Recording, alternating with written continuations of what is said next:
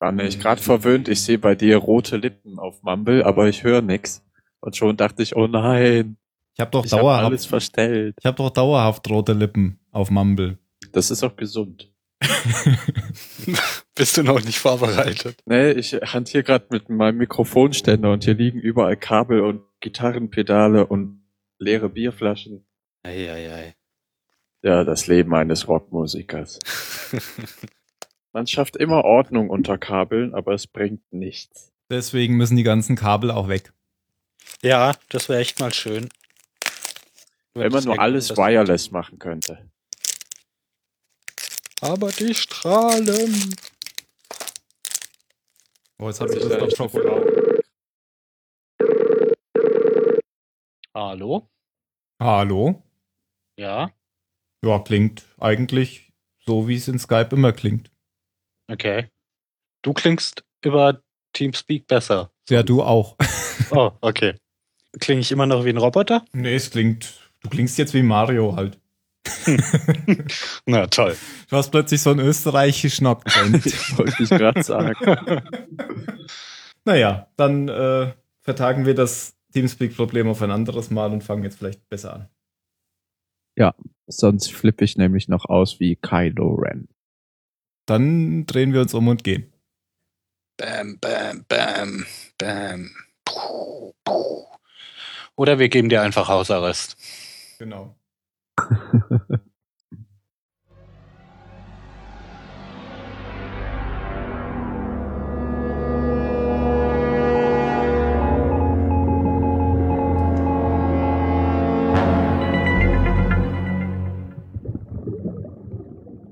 Hi ho beim Zahlensender heute mit dem Phil. Hi ho und mit dem Jan. Hello. Ein herzlich willkommen an dem Schaltpult, Tim. Jan, ich muss dir sagen, du nimmst die Stimmung immer am Anfang so ein bisschen raus. Du ähm, bist so antizyklisch, was das Tempo angeht. Ja, aber ich mache das sehr bewusst. Aber wenn ich langsam anfangen würde, würdest du es nie schneller machen. Wir können ja mal gucken, wie langsam wir werden können. Du musst, du musst jetzt so ein, so ein Glas Whisky in die Hand nehmen und dann irgendwie vorlesen aus der Wikipedia. aber da, also man drückt auf Random und dann, ja, ich glaube, das könnte ich mal machen. Liest man vor, was kommt. Mario ähm, hat uns gestern absagen müssen, weil er länger arbeiten muss. Vielleicht kommt er ja noch. Dafür mussten wir jetzt äh, Phil auf Skype umlenken. Ähm, Niemand mag Skype. und deswegen klingt Phil jetzt vielleicht ein bisschen anders als sonst. Aber ist von der Qualität gut. Nur was machen wir, wenn Mario kommt? Ja, ja, schauen wir mal. Schon sagt das, schau mal mal. Ja, mal. Oder wie das äh, englische Sprichwort sagt, we go over this bridge when we reach it. Oder wie das heißt. Das habe ich in letzter Zeit öfter gehört. Wie dieses berühmte Strich Sprichwort heißt, das ich gerade nicht kenne. Kennt ihr Wie das nicht? Nein, du warst, du klangst nur gerade so. so unsicher. Ah, nee, doch, doch. Man soll auch den Papst nicht vor dem Abend loben. Ja. Und keine Katzen nach Athen tragen. Sollte man den nicht machen, weil das ist voller Vögel. Ja. Ja, heute reden wir über den neuen Star Trek Trailer. Nein, das tun wir nicht. Wir werden überhaupt nie über diesen Trailer reden. Niemals. Er, Heute machen man wir einen ihm jetzt- 40-minütigen Rant über 40-minütige Werbung im Kino. man kann im Trailer immerhin zugute halten, dass da die Beastie Boys kommen. Das ist Echt? mir jetzt nicht Der aufgefallen. Rest hat mir nicht so gefallen. Mit welchem Lied? Ah, Sabotage. Ah, Ah, sie haben Star Trek habe sabotiert. hab ich gar nicht drauf geachtet. Das war das Aber was Einzige, mir- was mir gefallen hat. An dem, an Was dem- mir in letzter Zeit oft auffällt, aber kann auch sein, dass das dran liegt, dass ich mir die Deadpool-Trailer oft angucke, ist, dass immer DMX reingenommen wird, wenn irgendwie harter Shit musikalisch untermalt werden muss. ja, der ist halt tough. Ist das irgendein Audiofilter, DMX? Nee, ja, genau. Das, die, Das- ja, genau. da kommt ja immer X God, give it to her. Das ist dieser Audiofilter. Ja. Okay. Der wird hauptsächlich im Hip-Hop verwendet. ähm, äh, Star Trek Trailer war eine super Überleitung, denn wir sind heute bei Lost Und J.J. Äh, Abrams hat ja seit einiger Zeit Star Trek-Filme gemacht. Und in der heutigen Lost-Folge, die wir besprechen, ähm, sieht die, äh, das Intro von Lost äh, nämlich verändert aus in der US-Fassung. Ich habe es mal in den Chat gepostet. Ich glaube, Phil hat es noch nicht gesehen. Ähm, ich werde es auch in die Shownotes packen. Und zwar sah das so aus in äh, der US-Version. Das heißt, man sieht das normale Lost-Logo, aber es ist ein Sternenhintergrund dahinter und dann fliegt die Enterprise durch das O. Das war. Aber sie haben schon ein bisschen billig gemacht. Du ja, die, Special Effects. ja, aber du siehst so unter dem L und dem O quasi noch das Eckige von dem ursprünglichen Lost. Da sind null Sterne zu sehen irgendwie. Ja, stimmt. Das ist, das stimmt. Das ist in so einer schwarzen Wolke drin, das Lost, gell? Ja. Genau. Aber die warum, Enter warum, warum? Die Enterprise sieht auch, ja, weil sie es nicht besser hingekriegt haben. Und Nein, warum die Enterprise? aber siehst so du den Lensflare? Wegen, siehst du den Lensflare am Anfang? Ja. ja, aber wegen. Na, weil, wegen weil. Eine Hommage an J.J. Abrams. Das war wahrscheinlich zu der Zeit, als der Film in die Kinos kam, oder? Genau. Richtig. Echt? Ja. So lange ist das schon her. So lange ist das schon her. So wow. alt ist der Film anscheinend. 2009 ist der, glaube ich, alt. Oder 2008. Ich glaube, 2009 ist der erste Star Trek. Na gut. So viel zur Folge. Nein, so viel zu Star Trek. Kommen wir zur Folge. Die Variable heißt die Folge. Ähm, was sicher eine Anspielung ist auf eine frühere Folge, die heißt Die Konstante die hatten wir damals ziemlich gut bewertet. Das war eine ähm, Desmond-Folge und da ging es um, um die Zeitsprünge, die er immer hat. Und da war ja auch Daniel ähm, häufig mit dabei. Und Daniel ist auch in dieser Folge im Zentrum. Ähm, die Folge ist von den guten alten Autoren Edward Kitzes und Adam Horowitz. Genau. Ja, ja. was, was gibt es noch sonst noch zu sagen? Also, ich würde ja sagen, so als kurze Einleitung, die Folge ist ganz im ganz im Zeichen des Kampfes zwischen Schicksal und freiem Willen. Wieder mhm. mal. Was sich auch so ein bisschen ähm, widerspiegelt in dem Kampf gegen die Autorität der eigenen Eltern. Ja. So, dass der freie Wille oder das Freiheitssuchen des Kindes gegenüber der autoritären Fremdbestimmung durch die Eltern. Das ist jetzt so meine Spinnerei. Weil es geht ja auch in den Rückblenden vor allem ähm, viel um Faraday und seine Mutter Hawking und deren äh, physikalische Mutter-Sohn-Beziehung. Genau. Also, dass sie seine Mutter ist, wussten wir ja schon, gell? Genau. genau das wussten ja. wir schon, weil ja irgendwann äh, Desmond, Daniel zu Desmond gesagt hat, du musst nach LA und meine Mutter finden. Und dann haben wir rausbekommen irgendwie, dass Eloise Hawking seine Mutter ist. Ähm, in der Folge erfahren wir aber noch, wer sein Vater ist. Was aber, können wir euch schon verraten, was kein so großes Geheimnis ist, denn Jan hat das schon vorausgesagt, oder? Ach echt? Ich glaube schon. Ja, das passiert mir hier ja öfter, dass ich Sachen sage und später mich nicht dran erinnere. Aber als ich als ich das Wahrscheinlich behauptest hab, du einfach ständig hundert verschiedene Dinge und wir erinnern uns halt immer nur dann an die, die stimmen. Genau, ja, das blindes Horn, äh, blindes Horn. Aber als ich gesehen habe, habe ich halt gedacht, ja, war jetzt nicht so der, der ja. äh, War-Moment. Aber was ich in der Folge gedacht habe, war, dass, ähm, also ich habe dieses Mal Charles Whitmore, kann man ja jetzt ruhig mal den Namen beim Hund nennen. Weiß nicht, ob ich das schon mal gesagt habe, dass der Inselschauspieler mit den Locken verdammt gut getroffen ist. Hast du schon mal gesagt, ja? Haben wir schon mal drüber geredet, finde ich auch. Aber da ist mir halt jetzt nochmal bewusst aufgefallen, weil er eine deutlich höhere Screentime hat in dieser Folge. Mhm. Oder in der danach. Auf jeden Fall, ja, die gehören ja zusammen. Aber mit Name in dieser Folge. Genau. Gut, bevor wir jetzt einsteigen, vielleicht nochmal eine ganz kurze Einordnung, weil wir jetzt gerade die zwei Special-Folgen dazwischen hatten. Ähm, in, den, in den letzten Folgen ging es darum, dass wir zum einen gesehen hatten, die Beziehung von Ben, das war ja eine Ben-Folge, die vorletzte, die Folge 100, ähm, wo versucht hat, Ben ähm, Penny zu töten und wo es auch darum ging, wie Charles ähm, Whitmore von der Insel verbannt wurde. Und die letzte Folge, da ging es ja, das war das Imperium schlägt zurück. Ähm, da ging es ja darum, ähm, wie Miles und Hurley mit der Dama-Initiative zurechtkommen. Und in der Folge am Ende kam nämlich Daniel zurück mit dem U-Boot auf die Insel. Und an der Position sind wir jetzt.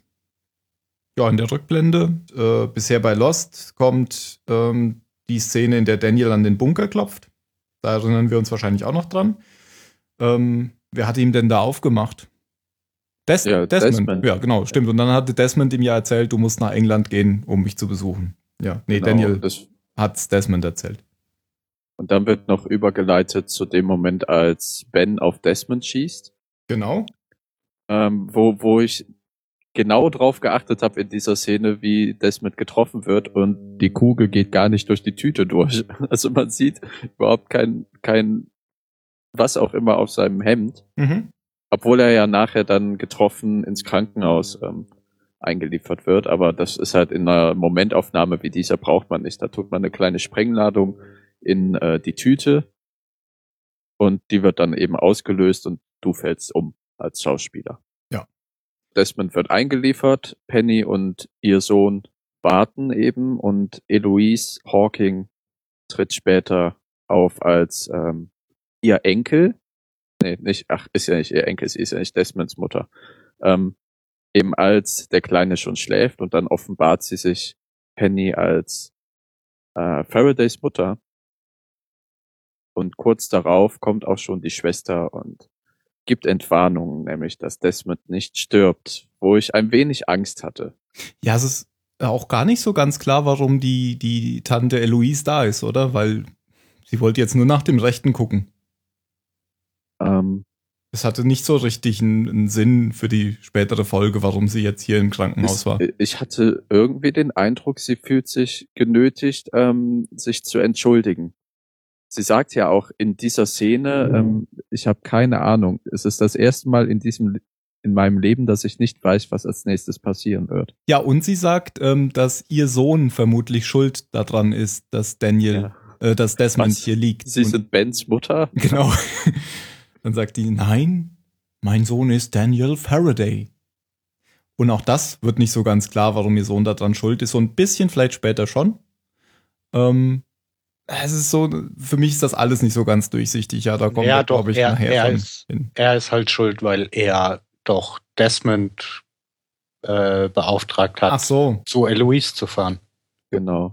Oder zu ihm zu fahren, oder ich weiß nicht mehr. Er hat ihm auf jeden Fall gesagt, er soll. Ja, ja, dass sie, gehen. dass sie in LA ankern und Richtig. da hat Ben sie ja aufgespürt. Ja, du hast recht, du hast recht, Phil, weil ansonsten hätte ja Desmond überhaupt nichts mehr mit der Insel am Hut gehabt. Der war ja völlig, war ja war weg. Ja fertig. Genau. Ich stimme dir zu, Tim, dass diese Folge und auch die danach kommende, also die beiden sind sehr miteinander verbunden, was den Inhalt angeht. Nur vor Verworrenheit starren, finde ich. So, so. Bevor wir da hinkommen, äh, noch ganz kurz ein, eine Aussage von Phil vom vorletzten Mal. Ähm, oh. Also um die Bewertung der vorletzten Folge geht, ist mir nämlich aufgefallen, als ich die Folge hier gesehen habe. Und das war so. Deswegen gebe ich eine 23. Okay, um in dem Modus zu bleiben. Ich auch. Und ich sage jetzt auch einfach noch eine kleine Szene, die mich zum Beispiel geärgert hat. Einfach nur, warum es keine. Also bei mir war, war die Tendenz eher nach oben, aber mich hat zum Beispiel auch geärgert, dass es reicht, irgendwie eine Milchtüte vor der Brust zu haben, um damit Kugeln abzulenken.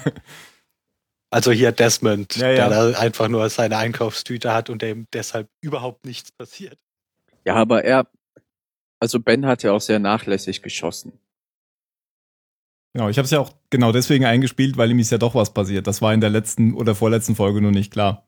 Weil ähm, Desmond hatte ja hinterher noch Ben dann vom Steg geworfen, aber er war offensichtlich doch verletzt. Und in der vorletzten Folge sah es so aus, als wäre er überhaupt nicht verletzt. Ich bleib trotzdem bei meiner Bewertung. okay. Ja, und wir waren bei Eloise Hawking und dann können wir auch gleich die Szene noch beenden. Ja, ich habe mich sehr gefreut. Ja. Dass Desmond halt bei Bewusstsein ist und es ihm auch gut geht. Und er sagt, ich habe dir doch versprochen, I'll never again leave you. Und dann küssen die beiden sich. Also äh, die beiden sind für mich so der, der menschliche Lichtblick in dieser Serie. So die Konstante, die ab und zu jetzt immer noch mal auftaucht und mir ein Schmunzeln ins Gesicht zaubert weil ich äh, sonst bei dieser Folge sehr viel Stirnrunzeln hatte. Das hat er ja doch schon mal versprochen. dass er immer bei ihr bleiben wird und mit der Insel fertig ist und so. Ja, und dann hat ihn das eingeholt und schon wurde angeschossen. Ne? Was sagt uns das? Er sollte dass er das das nächste Mal halten. wieder machen wird. Weil er ein guter Mensch ist und seinen Freunden helfen muss. Aber jetzt lernt er ja vielleicht aus seinem Fehler. Er hat mhm. ja nur, ja, er ist ja da nur hingefahren, weil Penny gesagt hat, mach das. Weil sonst gibst du ja eh keine Ruhe. Sonst hätte er es ja nicht gemacht. Ja, irgendwann dann schon. Weil sie hat ja recht, der hätte keine Ruhe gegeben. Menschen ändern sich ja nicht. Oder äußerst selten. Und ich glaube, der Desmond, der kann nicht, kann kein glückliches Familienleben führen, wenn er weiß, dass da Leuten, die er auch mag, dass denen irgendwas Schlimmes passiert und dass er helfen könnte. Ähm, ja, eigentlich können wir ja bei den Rückblenden bleiben, ne? Ja, es geht, ist ja noch nicht fertig im Krankenhaus. Eloise geht ja jetzt raus. Ja, und verteilt Backpfeifen. Genau, denn sie trifft Charles Whitmore, der sich auch Sorgen macht um, sogar, er redet sogar von, Dan, äh, von Desmond und nicht von seiner Tochter. Er fragt nämlich dann, äh, geht's ihm gut oder so. Ja, und ich finde es schön, dass er dann erleichtert ist, wenn es ihm gut geht dass er sich von diesem blöden Gedanken verabschieden hat, er wüsste, was gut für seine Tochter ist. Ja. Und ich glaube, äh, Eloise Hawking äh, sagt ja dann sogar noch, kannst reingehen, die sind gerade da. Und dann sagt er, hm, äh, ich kann nicht mehr so mit meiner Tochter.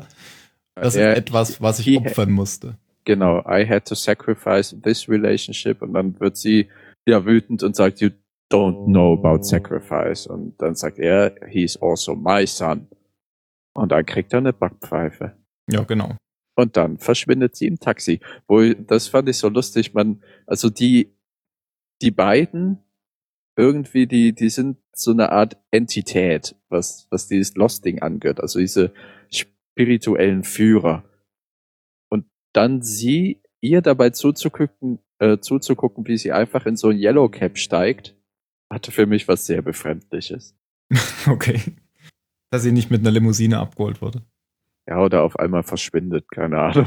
Ich, ich finde übrigens, ihre jüngere Version ist auch ziemlich gut getroffen. Von den ja, Augenpartien für, her. Ja, die Augen, finde ich, die waren damals sehr rund bei dem Ja, aber die Stadt auch so, finde ich. ja, die, ja, die das schon. Das wurde ihr wahrscheinlich so gesagt. Wahrscheinlich. Die, Mach die Augen die nicht zu. Nicht blinzeln. Die werden ja eher mandelförmiger im Alter. Bei so. ihr, fand ich. Aber ich meine jetzt so vom, vom Ausdruck äh, war das ähnlich. Ja, ich finde vor allem gegenüber dem 17-jährigen Ich, was ja Faraday an der Atombombe getroffen hat, äh, an der Wasserstoffbombe. Das war aber schon die gleiche, dachte ich. Das war die gleiche? Ich habe gedacht, das wäre eine andere Schauspielerin. Oh, ich hätte gedacht, das ist ja. die gleiche. Ich hätte auch gedacht, das war eine andere. Das Weil die sah schon sehr viel jünger aus. Bestimmt nochmal recherchieren irgendwann.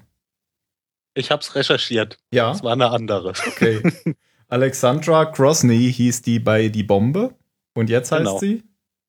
Alice Evans. Okay, gut, es war eine andere. Überzeugt. du hast gerade gesagt, wir bleiben bei den Rückblenden, aber das ist ja jetzt die Echtzeit. Also es ist gar keine Rückblende gerade. Das ist wirklich die aktuellsten Ereignisse, die gerade passiert sind. Ähm, ja, aber ich bin da ja nur hingesprungen, weil ich weil wir gerade über Schauspieler aussehen geredet haben. Ach so, okay, aber das kommt ja tatsächlich auch ganz und, am Anfang. Und theoretisch ist ja die 17-Jährige an der Wasserstoffbombe auch eine Rückblende. Momentan. Und eine Rückerinnerung. Das war ja schon weit in der. Ja, ja, klar. Das ist ja in den 50ern gewesen. Natürlich. Ja, aber wir können auch die Rückblenden mit Desmond jetzt abhandeln, oder? Äh, mit Faraday, oder? Mm, ja, das auch. Gibt's da welche mit Desmond? Nee, nee, sorry. Ich meinte Daniel. Okay, jetzt war ich nämlich sehr verwirrt. ähm, gibt, ja eine, gibt ja eine Reihe von Rückblenden und die gehen so durch sein bisheriges Leben. Ja. Ähm, Angefangen von seiner Kindheit, wo er eben da sitzt und Piano spielt und seine Mutter kommt sehr ergriffen ins Wohnzimmer herein und hört ihm zu, nur um ihm dann zu sagen, du hast schön gespielt, aber das mit dem Piano wirst du jetzt sein lassen müssen, denn du musst dich darauf konzentrieren, Wissenschaftler zu werden. Wir dürfen deine Gabe nicht äh, verschwenden mit ja, Nebenbeschäftigungen, wo er sagt, I, I can't do both, I can't make time. Und sie meint, I wish you could. Hm. Also sie weiß aus ihrer Vergangenheit schon um die Zukunft. Genau, ja. Und das sind alles Szenen, die ja sehr mit dem Ende der Folge zusammengehören. Und als nächstes macht er seinen Abschluss gerade als Doktor in, ich glaube, Oxford. Und da ist er dann mit Theresa Spencer ähm, unterwegs und die wollen gerade feiern gehen.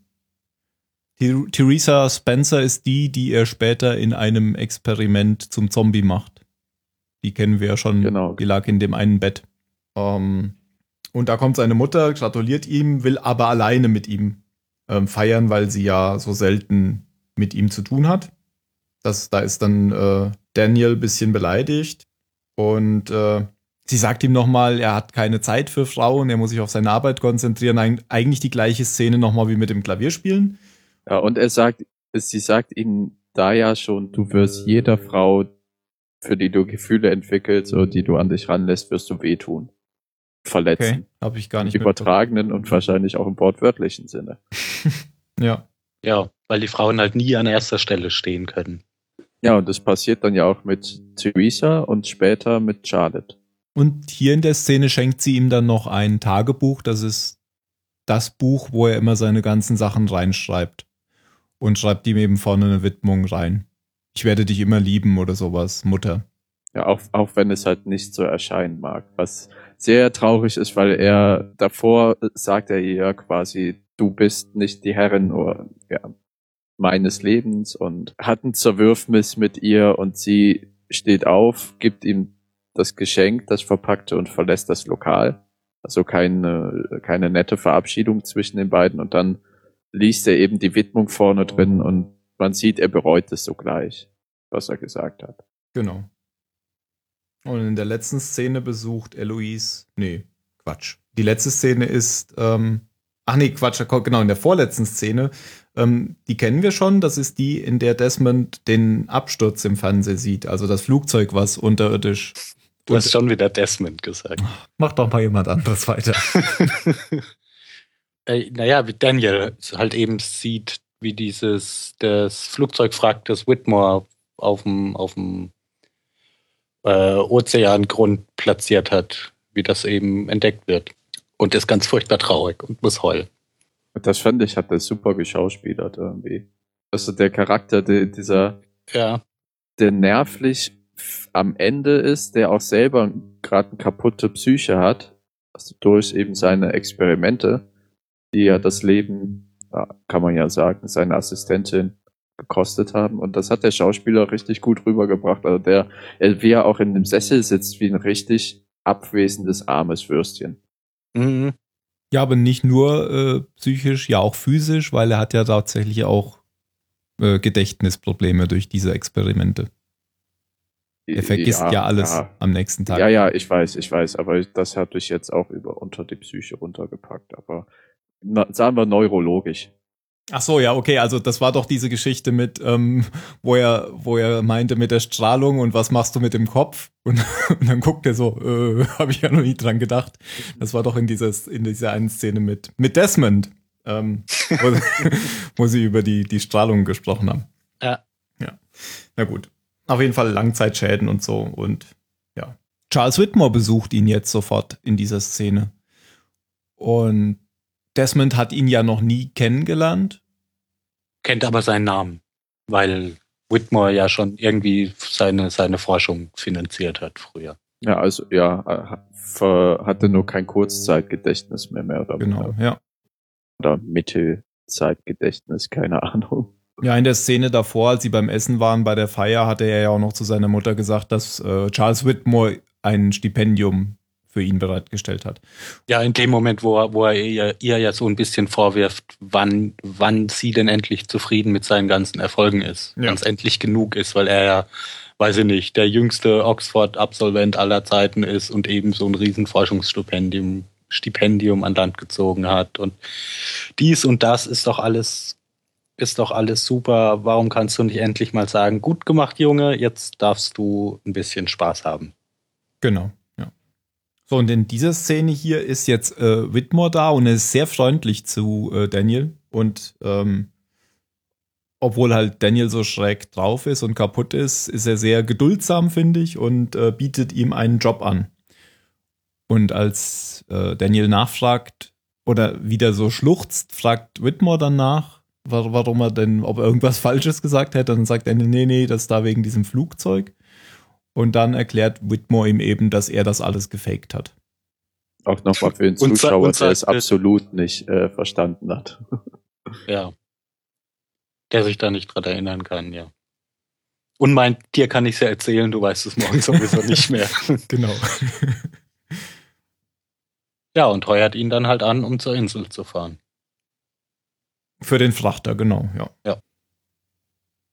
Und dann gibt's noch eine letzte Szene mit Eloise, ähm, seiner Mutter, die ihn dann nochmal dazu überredet, da auch mitzumachen.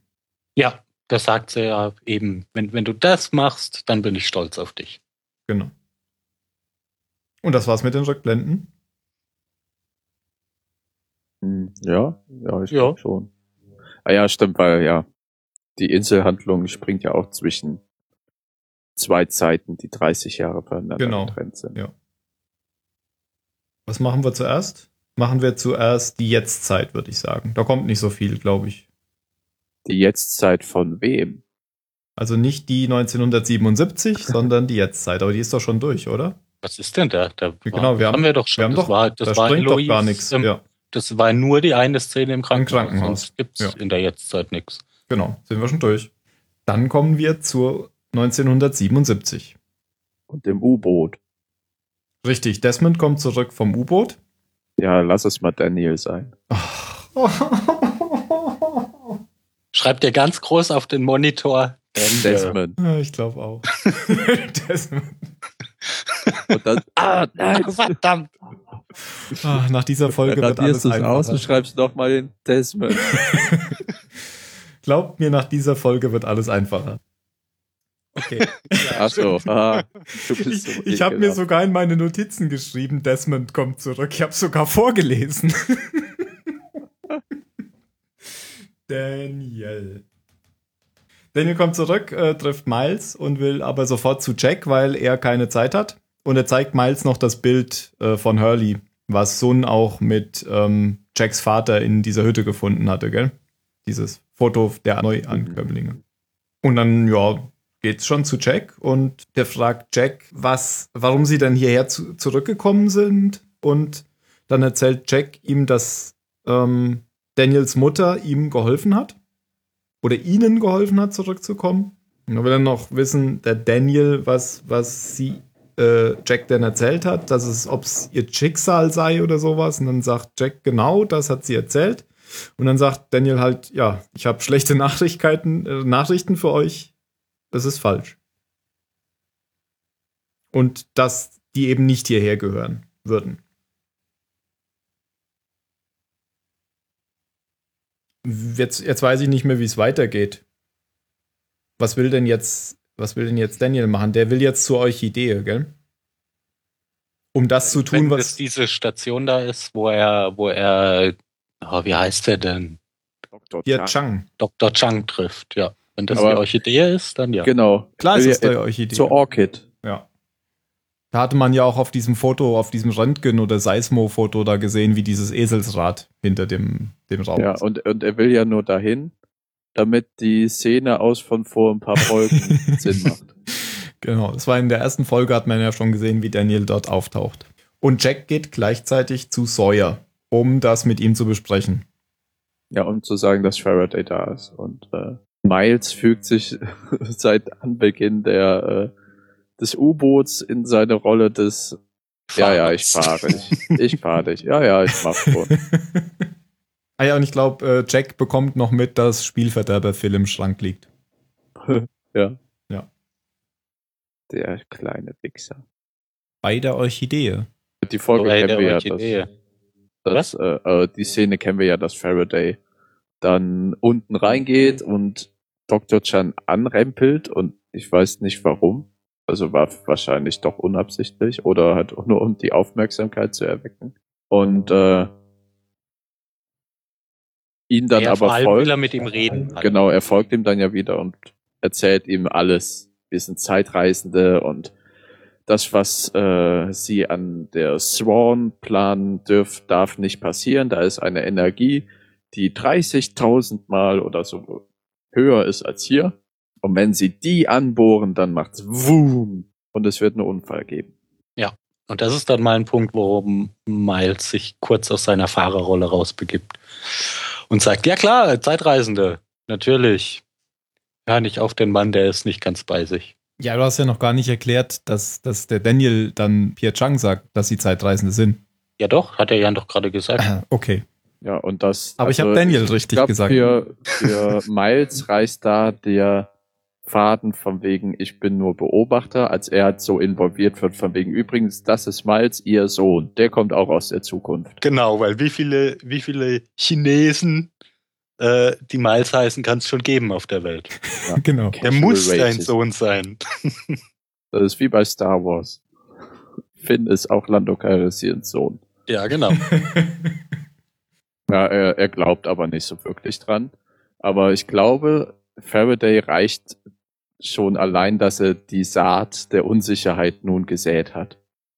Genau, das sieht man ja dann in der nächsten Folge schon, dass das erfolgreich sein wird.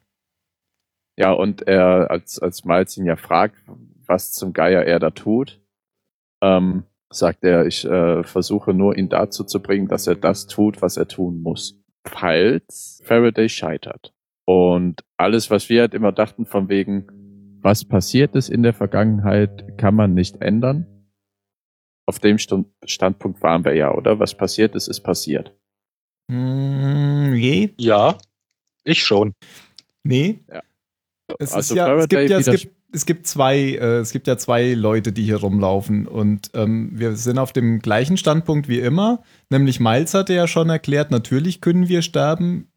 Das, was wir tun, ähm, ist natürlich unsere Gegenwart, aber das, Ja. was die anderen tun, ist der ihre Gegenwart. Ja. Und deshalb kannst du nichts ändern.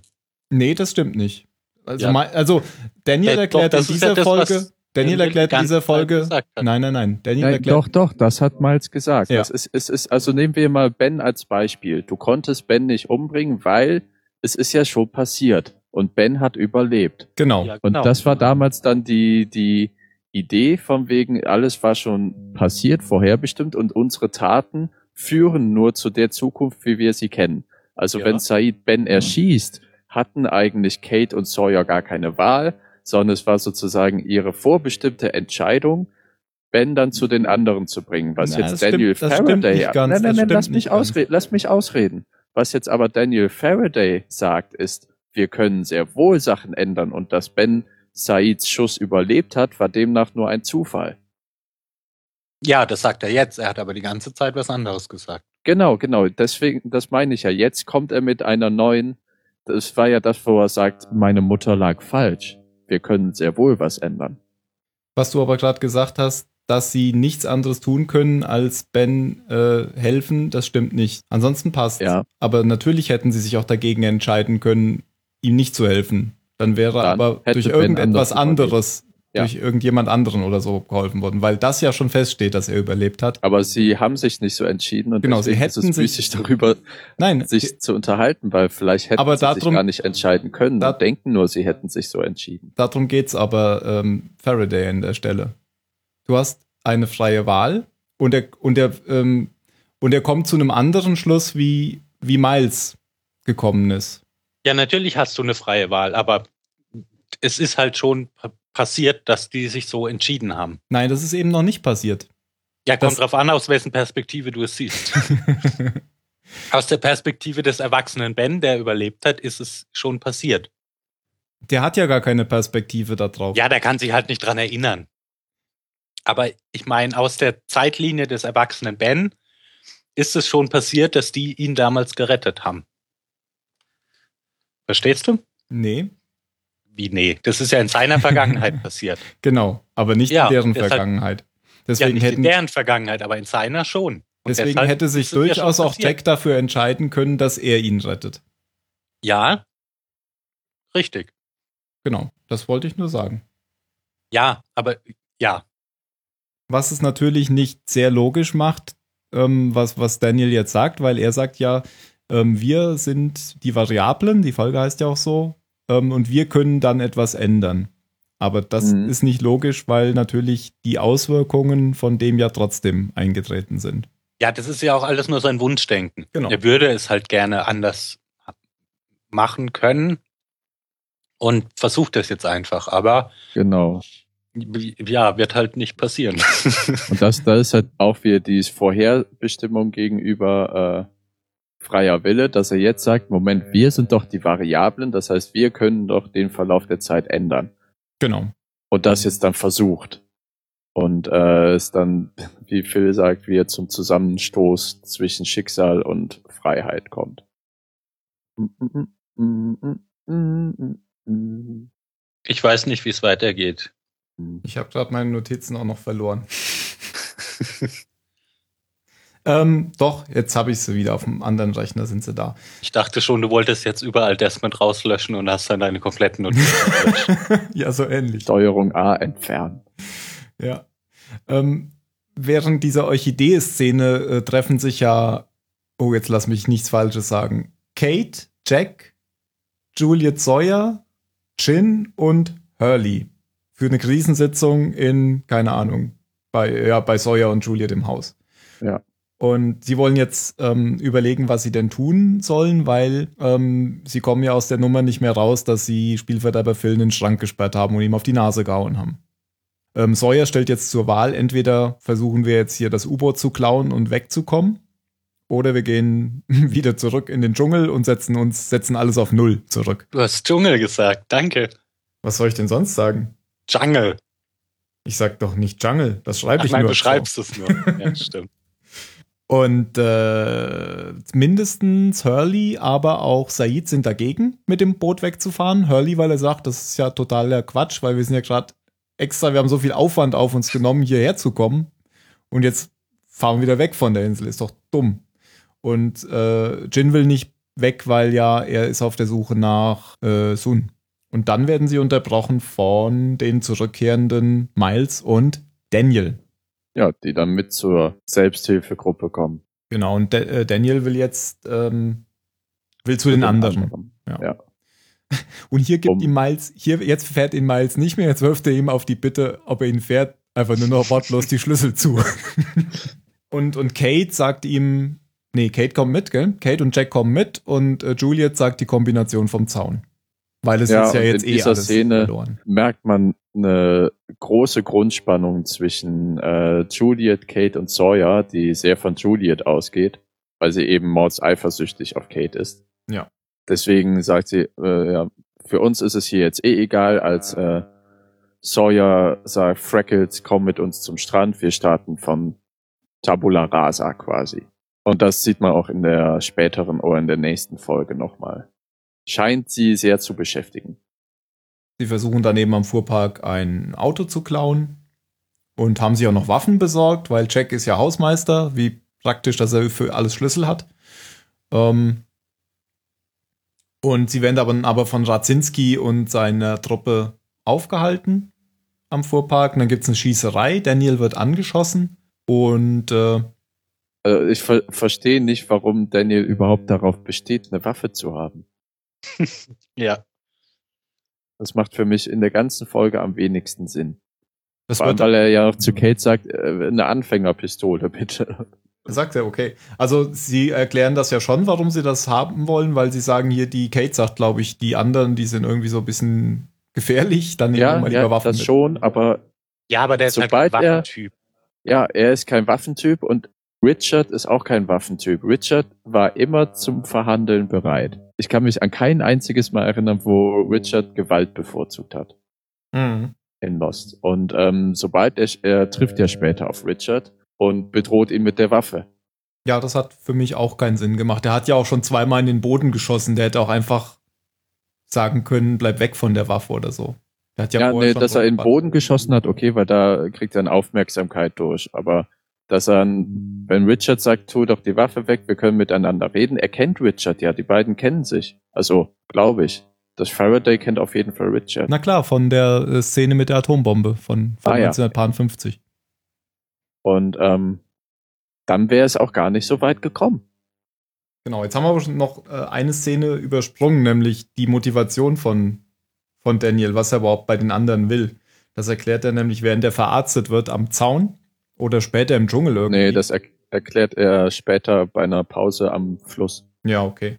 Also im Feuergefecht mit Rosinski, weil der sieht ja die Waffe, äh, kriegt er einen Streifschuss ab und die drei schaffen es dann auf dem Jeep zu fliehen, während sie den, den ganzen anderen Fuhrpark in Schutt und Asche schießen. Und ja, nachher, als sie dann weit genug geflohen sind und am Fluss Pause machen, erzählt eben Faraday, dass sein Plan ist, mit der Wasserstoffbombe die Anomalie hochzujagen, wenn ich es richtig verstanden habe.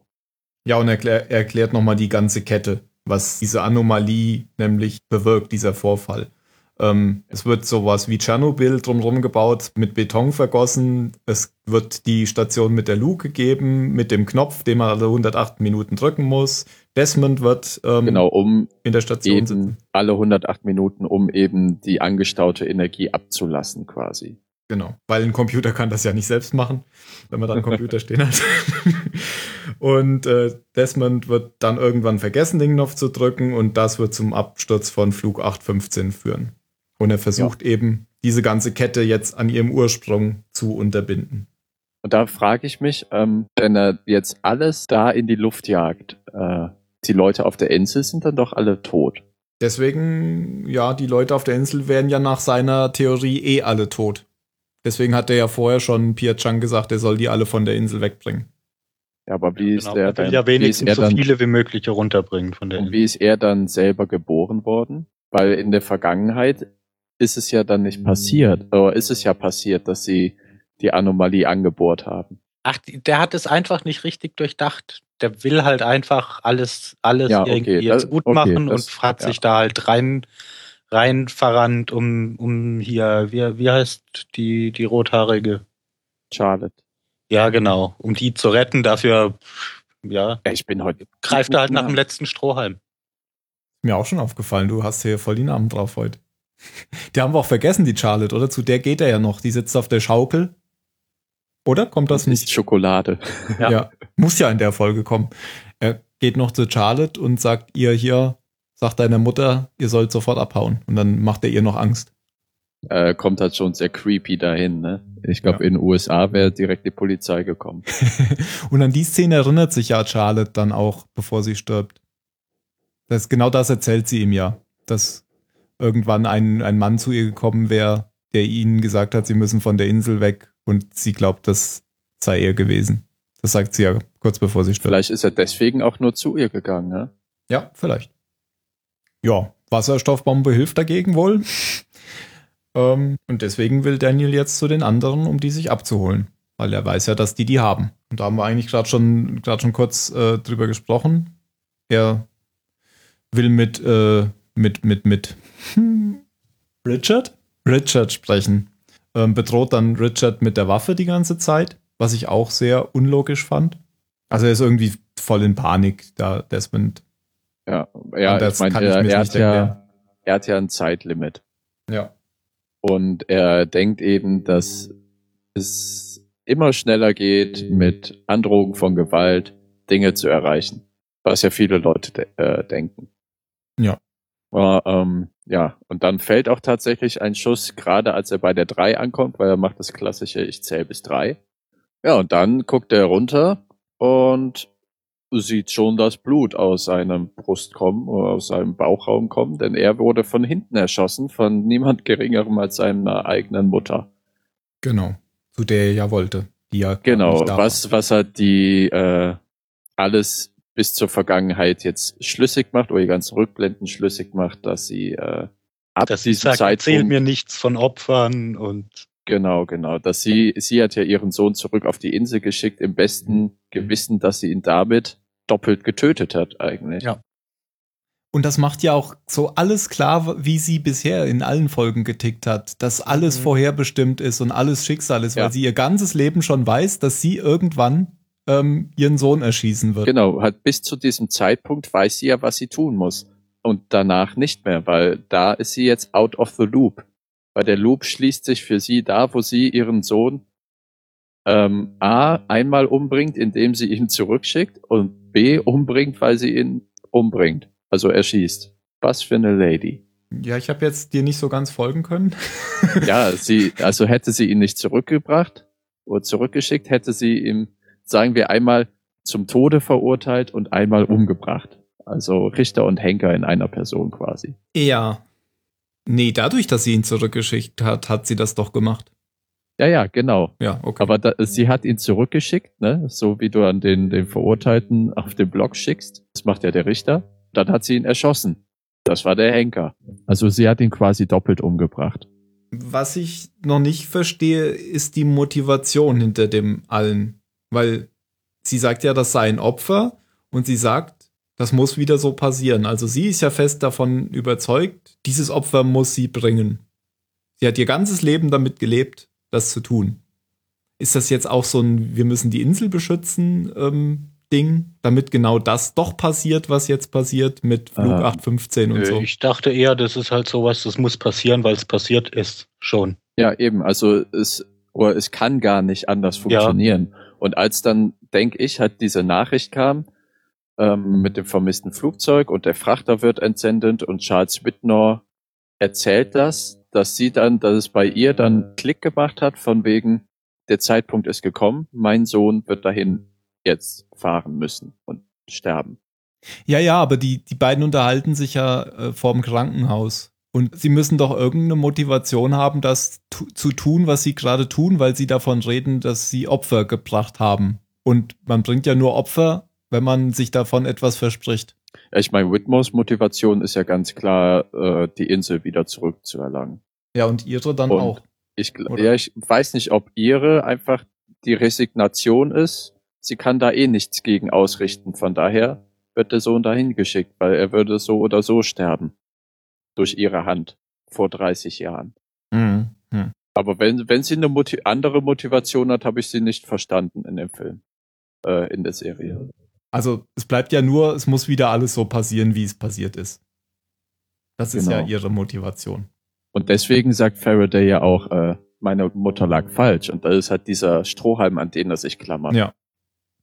Und jetzt erkennt er eben, ähm, du hast, der sagt er ja noch, bevor er stirbt, du hast die ganze Zeit gewusst und hast mich trotzdem zurückgeschickt. Und dann nennt er sie nämlich auch noch Mutter. Ah ne, sie fragt dann noch, wer bist du? Ich bin dein Sohn. Ja, mal andersrum. Und das. ja, stimmt. Beweis Nicht, ich bin dein Vater oder so. Genau. Das hätte Whitmore noch sagen können. Aber das weiß er ja nicht. Daniel, ich bin dein Vater. Ah ja, da weiß er es noch nicht. Ähm, auch komisch, ne? Die, sie hat ihren Sohn getötet und keine Ahnung, ein paar Jahre später zeugt sie ihn. Nee, ich glaube, sie ist schon schwanger. Da kommen ja. wir in der nächsten Folge nochmal zu. Okay. Ähm, ja, aber irgendwas war da noch. Ja, ja, der, der letzte Sargnagel. Ihre eigens geschriebene Widmung im Buch. Ah, das liest sie nochmal. Die sie ja liest und du siehst deine eigene Handschrift und weißt, du hast es nie geschrieben. Ja. Oh, aber du wirst es noch schreiben. Und das erklärt Jack ihr ja später noch. Genau, also sie ähm, spätestens damit, dass sie ihre Handschrift sieht, glaubt sie ihm jetzt auch das, was er gesagt hat. Dass es wirklich sein, äh, ihr Sohn war. Und da hätten die, ich meine, nachher wird herauskommen, dass äh, sie Faraday schon mal geglaubt haben und die Wasserstoffbombe vergraben haben. Ja. Warum lässt Faraday sich jetzt nicht wieder darauf ein, dass ähm, sie ihm glauben werden? Wegen der Waffe meinst du jetzt wieder? Warum ja, da, ja, ja da komme ich nochmal auf die Waffe zurück. Mhm. Warum diese Waffe? Ja, das war, genau, du hast, ich glaube, deine Erklärung, die du schon selbst gegeben hast, ist die beste. Er hat geglaubt, damit kommt er jetzt sehr schnell voran. Und das hat halt nicht so ganz funktioniert. Weil sonst kann ich es mir auch nicht erklären. Der ist ja normalerweise überhaupt nicht aggressiv oder so. Ja, aber, aber das, also ich meine, wenn man, wenn man jetzt noch einen weiten Schlenker nimmt, dann wäre es so etwas, eine Entscheidung, die seiner Natur widerspricht, wo man dann aber denken könnte, war es jetzt seine freie Entscheidung, führt nachher dazu, dass es wieder so eintritt, wie er es eigentlich nicht wollte. Also wieder dieses Entscheidung versus Destiny. Ja. Also, Verstehst du? Genau, also man könnte jetzt denken, er hat sich bewusst dafür entschieden, anders zu handeln, wie er eigentlich handeln würde und hat damit genau das heraufbeschworen, genau, genau. Was, was dann passiert ist, ja. Und, und das, so das wird noch offensichtlicherweise ja so eine atypische, uncharakteristische Entscheidung ist. Mhm. Letztendlich kann man nur immer wieder sagen, äh, da kann man ewig drüber, Diskussion, äh, ewig drüber diskutieren, weil es ist Zeitparadoxon halt. An einer Stelle kommt man immer nicht weiter. Kommen wir zur Bewertung. Phil schläft schon ein. Phil. Ja. Ja, ähm, ich, ich weiß nicht, ob das jetzt daran lag, dass ich einfach äh, heute nicht so ganz fit war beim Gucken, aber keine Ahnung, vielleicht ging es euch ja ähnlich. Mich hat die Folge nicht so vom Hocker gerissen. Fand sie jetzt aber auch nicht furchtbar. Also war irgendwie unterm Strich eine nette Folge, die weder beschissen noch großartig war. Ach so, ich brauche ja eine Zahl, gell? Eine, eine 16. Okay. Ich würde es ein bisschen besser bewerten. Ich gebe ihr eine 23. Ähm, einfach weil mir, weil mir am Ende so bewusst wurde, dass ja die jetzt quasi, also das war so irgendwie so ein Aha-Effekt, dass das ganze Verhalten von, von dieser Figur ähm, Eloise Hawking, das man bis jetzt ja schon seit der zweiten Staffel, glaube ich, kennt, oder seit der dritten, seit der zweiten, glaube ich, ähm, dass das ähm, eben durch dieses Wissen, dass sie irgendwann ihren Sohn erschießen wird, geprägt ist. Und das fand ich so einen echten Wow-Effekt am Ende. Also ohne, dass man das jetzt groß. Also ich finde, sie, die hat das auch gut dargestellt. Also sie haben natürlich auch vorher in der Folge schon immer in den Rückblenden gezeigt, dass sie ja ähm, Probleme damit hat, das zu tun, was sie jetzt tut, weil da, sie hat dann immer so einen seltsamen Gesichtsausdruck. Also das, das fand ich halt gut. Ähm, ich überlege gerade noch, während ich rede, ob ich nicht auch nur 16 gebe. Nee, aber deswegen gebe ich eine 23. Ähm, sonst so war die, die Handlung eher durchschnittlich, fand ich auch. Aber ich fand jetzt diese, diese Geschichte mit, mit Eloise Hawking halt gut. Ja, Jan.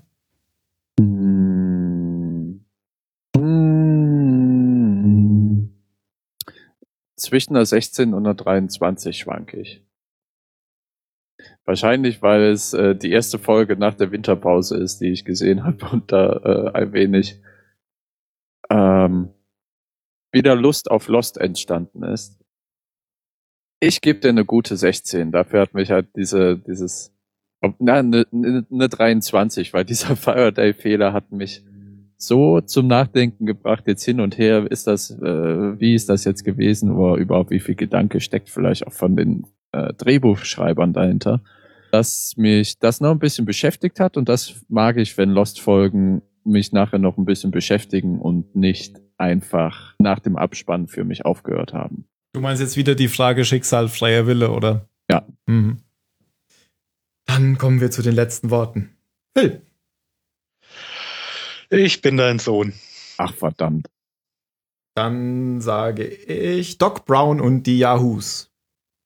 Doc Brown und die Yahoos. Doc Brown und die Yahoos.